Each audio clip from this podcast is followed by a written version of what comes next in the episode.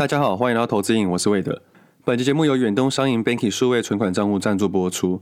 目前一般实体银行活期储蓄存款的利率大概是零点零五 percent 左右。今天要跟大家介绍 Banky 的数位银行基本利率就有零点六 percent，相差约十倍，是目前基本利率最高的数位存款账户。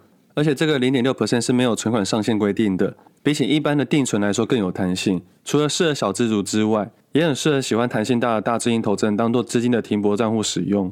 Banky 除了基本利率比其他银行高之外，还有很多加码利率的机制跟活动。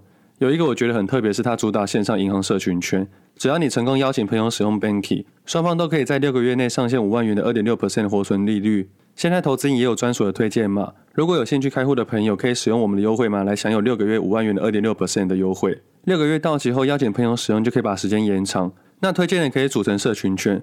每个月达到不同存款余额门槛，就可以享有越高的二点六 percent 的额度。我来举个例子来说，社群圈内累计存款余额有一百万，推荐人就可以享有五万元的二点六 percent 利率。那如果社群圈内累计存款到了三百万元，就有十五万元的二点六 percent 利率。这部分的等级大家可以到 Banky 的官网查询，我觉得可以用来跟朋友设定一个存款目标来达成，增加存钱的趣味性。另外，如果刚刚有习惯使用 Seven Eleven 的 Line Pay Money 消费的人，也可以把握这次的机会。因为除了原本的十 percent 的回馈之外，只要在三月二十二号以前在 Seven 满一百五十元，使用 Line Pay Money 绑定 Banking 的存款储值消费，最高还可以享有五十 percent 的回馈。现在很多数位账户的优惠方式都很复杂，很多细节不太干脆，或是门槛很难达成。如果你跟我一样贪图方便又简单的，可以直接使用现在基本利率最高的 Banking 数位账户。除了利率高之外，账户的申办也很方便，每个月有 App 跨转跟跨提各六次的免手续费优惠。那更多的优惠资讯跟开户的方式，可以到远东商业的 Banky 数位账户官网查询。那完整的资讯链接我放到资讯栏给大家参考。那今天节目的一开始先跟大家道个歉，因为我好像有点小感冒了，所以我的声音好像有点哑哑的，还请大家今天见谅一下。而且像 Banky 的数位账户，我自己是觉得还不错用，因为我们去想一下，如果你刚好是小资主，你的资金还不够多的时候，在接近无风险的状况之下，还可以享有比较高的报酬利率。其实我会思考。每一个阶段的投资方式跟理财配置都会不太一样。比如说，在以前的时候，我会买一些储蓄险，强迫自己储蓄。但其实保险这个商品，它是配置的方式，它不是投资的方式。那所有的金融商品都一样，包括了保险。只要越复杂、越听不懂，代表这个商品越不好。以投资人的角度来说，不管你买任何的金融商品，首先你要先了解这个商品。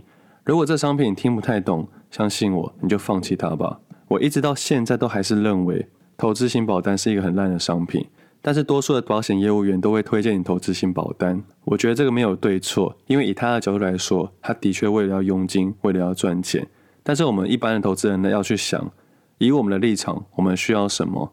我相信多数人都知道保险的重要性，保险的概念在法律和经济学上的意义是一种风险管理方式，主要是将一个实体潜在的损失的风险，向一个实体集合的平均转嫁。那如果白话文来说，就是缴一些保护费了。我用传统市场的方式跟大家讨论。假设一个传统市场有一百个摊贩，那就会有黑道去收保护费。那假设保护费一个月是一千块，那这些黑道收了钱要怎么做？假设我们这一百个缴钱的摊贩遇到别人在欺负我们的时候，这群收了钱的黑道就要出来帮忙。这就是一种保护机制，也像保险的概念一样。当然，我们都不希望被人家攻击，也不希望被人家欺负。就像我们摊贩也不想被外界干扰。我们只想好好的做生意，那难免会遇到一些混混来干扰我们。那这些收保护费的黑道就要出来处理事情了。所以保险的概念大概是这样子：我们为的是避免那些突如其来的风险，在短期间没有足够的资金的情况下，靠着多数人集合的资金来一起分摊这个风险。这就是保险的概念，不是完全规避风险，而是降低风险出现时的问题。用少量的资金杠杆出更大的利益，而这个利益刚好可以规避一次性的风险造成的损失，这就是保险的概念。当然，你也可以不缴保险费，也可以不缴保护费，但是首先你要有个条件，你要有办法在个体的方式处理这些潜在的风险。如果可以，你就不需要保险；如果不可以，你可能就需要保险。这里讲到现在好像在推销保险一样，但其实实际上是我一直认为保险是一个资金流的游戏。只要这些业务员不停找新的人加入，那这个局就不会破掉了。那什么时候会破掉呢？如果发生像俄罗斯这件事情发生的时候，大家就会有挤兑风险。那什么是挤兑风险？我在这边跟大家讨论一下。挤兑风险的白话文就是暂时性的需求大于现在的供给。那如果用股票市场解释，就是涨停板或跌停板的概念就是流动性的风险了。那如果发生挤兑风险这件事情，其实非常严重的，大家基本上还是有办法避免的。只要不要把钱放在同一间银行或分散在不同国家的话，就可以暂时排除这件事情了。那其实，在近期各式的原物料都大涨，包括石油、黄金、铜价、小米、黄豆都突破了近期新高。但是如果是老听众的话，应该可以预期这件事情一定会发生的。在我的第一集节目就讨论到原油的问题，而后来就讨论到宽松政策的问题。接下来政府大量的印钞票，把这些纾困金发给企业，把这些贷款金借给民众，一个要还钱，一个不用还钱。在物价膨胀一定会发生的情况下，但是这个资源没有平均分配，以老百姓的实体感受来说是痛苦的，但对于企业家反而是无感的。为什么？差别就差在这个纾困金跟贷款金的不同。说到贷款金，我相信多数人都忘记去年那个十万块的贷款金了，有一大堆有的没的人都跑去借钱。我看到了最近应该要开始还钱了，可能大家开始有点紧张了。但是不管，当初他们自己做的决定，可能就要自己去负责了。那时候的确造成一些金融乱象，但我相信这是一些有心人士乐见的。所以不管原物料暴涨还是战争，甚至是那些通货膨胀。我相信我们多数人都要把它当做已知的事实了。那对于我自己本身来说，我做出什么样的策略呢？我买进了美金。老听众应该都还记得，我的左侧交易账户一年只会进场两到三次。去年的总配置里面有百分之七十五 percent 是买入美金的，剩下的二十五 percent 是买入台股。在五月中的时候，那这七十五 percent 的美金，我足足被套了将近一年。直到上礼拜已经开始获利了。在当时的配置之中，我根本不知道什么乌俄战争，我单纯是以总经的角度去判断未来可能发生的事情。那现在股汇双杀的情况下，我的做法依然不变。在上礼拜有提到，我会在当周把我的短线交易右侧部位降至到二到四成左右。在上礼拜四的时候，我把我的部位降到两成左右，并且下了一些些的避险空单。但是空单这个部分我没有提前说，所以我们就不再讨论了。那在礼拜四那天降至两成水位之后，礼拜五跟今天，我的右侧个股是完全没有动作的。我就看了市场下跌，个股也跟着下跌。在这个时候，完全不考虑要不要停损的问题，因为我整体部位已经降到最低了。在这个时候，我享受下跌的快感。我用数字带进跟大家讨论：假设我在个股上面一百元买了二十 percent 左右的部位，市场如果快速下跌五十 percent，就像俄罗斯那天一样，我的整体部位只会降了十 percent。那手上还有八十 percent 的资金可以去做运用，而这个八十 percent 的现金是非常的重要的，因为只要保有相当的现金水位，在市场反转的时候，你可以快速进场，甚至摊平你的部位。这个摊平做法并不是向下加码摊平，而是为了解决问题而去做摊平。那如果换个角度去说，假设在周四的时候，我的下的部位是八十 percent，那下跌的五十 percent，我的账上是亏损了四十 percent。在亏损四十 percent 的情况下，手上的现金的容错率剩下二十 percent，这样的空间要处理一个相对错误的问题就很难了。所以在交易市场里面，数量跟价格都很重要，看你要怎么去解决这个问题。那目前右侧交易的个股，那以今天来说，只有注意到钢铁类股跟连接器类股，包含前阵子很火热的贸联，以及这阵子很火热的三一三五的智源。那关于智源这个操作，主要应该还是轧空的方式啦。在三月二号当天跟大家分享，涨多是可以解码的理由，但不能是防空的条件。这句话应该过去也常常分享到。三月一号的时候，华价涨停板，以及三月二号的华价，都让我认为可以解码了。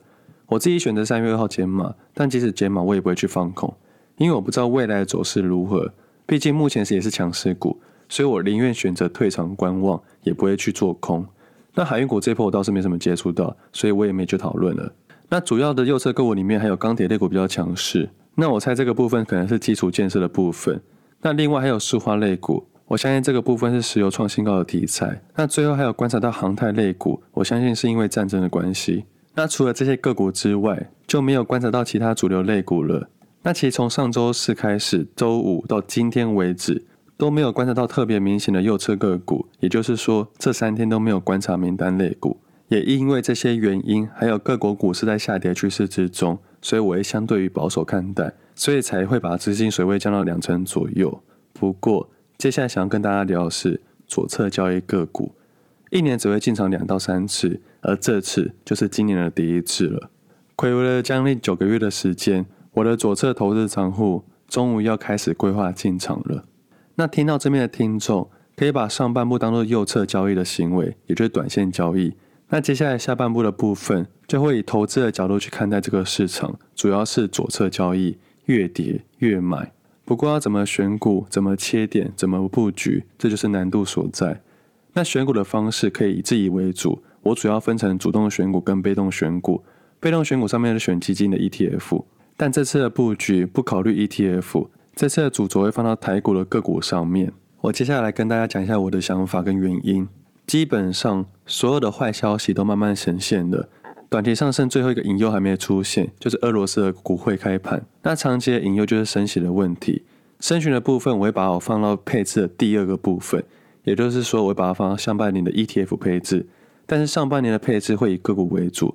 我在等待俄罗斯的开市。我把数字导进去跟大家分享。假设今年配置投入的资金为一千万元，那我把五百万元放上半部。五百万元放下半部，上半部的五百万分成五次进场，每次进场一百万。那这一百万元里面，我会挑选三到十只的个股去做布局。简单来说，就是今年分成十批进场，会在上半年丢五批进去，一百万进去会挑选三到十只个股，每次的出手会以五万块为单位。那操作的方式会尽量以收盘的方式为主，但是我自己会在盘中的时候切点。主要想买的个股我也想好了。主要是近期有实施库藏股的好公司，以及一些被疫情影响的一些公司。那最后一个部分会放在能源股上面，以这三大主头下去分散，再挑选我喜欢的个股。目前心中的个股大概有二十多只左右，而在今天的收盘，全部都落入我的打击区。也就是说，我明天会进场我第一批的左侧个股，但是我也相信，明天的右侧个股应该也会开始动作了。目前有关注一下华新集团的个股，以及塑化个股、钢铁类股，还有一些战争类股。那上礼拜五跟今天，我几乎是没动作，但是我相信明天应该很忙。左侧要进场，右侧也要快速找股票。但是右侧如果没有好的时机跟一些主流股的话，我还是可能会选择不动作，可能会把我注意力放到放空指数上面。不过可以肯定的是，我相信我明天会进场第一批的左侧个股。那左侧的第二批应该也会在这礼拜完成。那接下来的三批会等到俄罗斯开盘之后。我相信俄罗斯的开盘应该会很精彩、很刺激。我希望这个大震当中可以找到自己的好时机，在短线的坏消息之中找到我长期的好切点。我要这边强调，并不是鼓励大家进场。以我的概念逻辑来说，长期投资的概念，我只喜欢买在相对好的位置，而不是绝对好的位置。那可以分享听众的方式是：假设你是一个偏保守的人，你要把你的周期放得再慢一点点。比如说，你可以在收盘后用定盘交易，也就是说，你不管盘中的任何情绪。那如果你是个在更保守的一点的投资人，你就用周线去交易。那如果你还是一个更保守的投资人，你用双周去交易。你只要放得越慢，你的心态就越稳定。那布局的方式每个人不同。我刚才分享的是等比分批放进。但其实我实际做法是十五、十五、二十、二十五、二十五，这是我习惯的配置比例。但是如果以风险考量来说，投资人可以换个方式去进场，比如说每次想进场的时候，只买入你现在现有的闲置资金的二十 percent。我的意思是，假设你现在有一百万元，你现在可以进场二十万元，就是二十 percent。那如果市场持续下跌的情况下，你又想进场的话，再把八十万里面的二十 percent 投入进去。也就是十六万，那接下来你身上剩下六十四万的现金，那在下一次想进场的时候，再进场二十 percent，也就是说你会进场十二万八千元的现金，以此类推向下买进，这样的方式就是左侧交易的精髓。投资人可以用时间换取空间，不需要随着市场去起舞，也不要随着市场去恐慌。在我的交易世界里，只有两件事情，一个是左侧，一个是右侧。一个是存钱，一个是价差。在左侧里面是越便宜越好，在右侧上面的商品就不太限制了。不管是比特币、黄金、石油、期货、美金、黄豆，这些都可能是我交易的标的。但是这些工具周期怎么使用、怎么切入，都会是另外一门学问。所以我会把所有的商品都纳入考量。但是我主要交易的商品，主要还是台股市场里面的标的，因为在我的想法之中，我会认为。只有专注，我才敢下大注。如果我现在下的不痛不痒的部位，未来真的看对了，我也赚不到钱。在交易里面是为了赚钱，而不是为了预测，也不是好玩而已。那除了近期在研究股市以外，也有稍微研究房市，因为股市、房市、汇市都是息息相关的。那房市的部分，我大概有一些心得了。不过今天的节目内容已经应该已经够多了，但是我可以大概跟大家聊一下，老一辈子的人，不要说是老一辈子，就是我阿公了。他说房市好，原物料就会好，原物料好，股市就会好。因为要盖房子，里面的建材涵盖的范围太广了，而且只有当民众有钱的时候，房市才会有交易量，房市才会好。所以这一波会推升整体市场的价格的行情。不过我也有发现，房市的交易量开始逐渐降温了。在这边并不是说房市要大跌了，我只是要说好是好，重点是要好到什么时候。以去年台积电的例子来说，我写了一篇文章，我说这间公司很好，但是价格不好。当时的价格创了新高，六百七十元左右。下面一堆人骂我是肌酸，我一开始还以为是运动的肌酸嘞，没想到到最后才发现是对我情绪勒索。不过我想应该是人之常情了，毕竟当时应该不少人都拥有台积电。就像去年五月的时候，很多人都拥有了海运股，所以对于提到别人公司的不好，难免会有一些情绪的字眼。这件事情是时常发生的，就像是那些拥有房子的人会讨厌那些看坏房子的人，因为自己在里面就不希望价格的下跌。但这个很多时候就是人性的盲点啊。就像我大部分的资产在股票市场，我也不希望市场下跌，但是市场的确下跌的时候，我应该要怎么处理？这才是我们要理性面对的。但是因为我知道我自己的盲点。也是多数的投资人的盲点。我们较容易只接受对自己有利的论点，但这并并不是一个理性的交易。回到今年一月初，就是你一个多月前的时候，还记得当时的节目标题是“一张不卖，奇迹怎来”。那以今天来说，今天收在五百七十六元左右，整整下跌了十六 percent。我不知道大家有没有注意到，外资近期狂卖台积电。今年农历过年到现在也才十二个交易日，总共就卖了台积电快要三十一万张。用六百元来计算，大概是一千八百六十亿左右。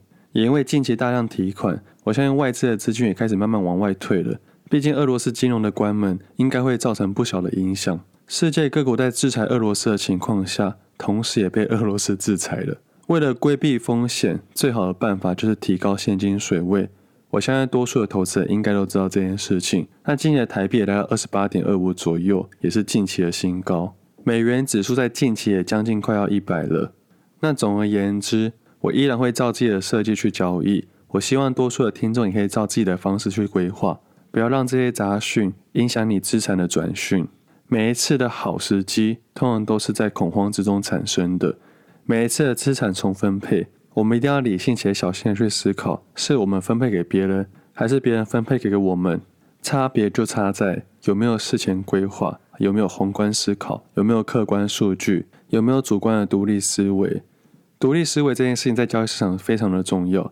即使是现在听我分享的投资人，我单纯是把我的想法分享给大家，给大家有不同的想法。但是最后的决定权还是在你自己身上。不过以我的经验来说，每次我认为好的进场点，身边的朋友都叫我不要进场；每次我认为不要再进场了，身边的朋友都会推荐我股票。屡试不爽，一直到今年都一样。那最后还是要提醒一下，在左侧交易上面，刚刚有聊到分配的比例跟节奏，那这边是数量的概念。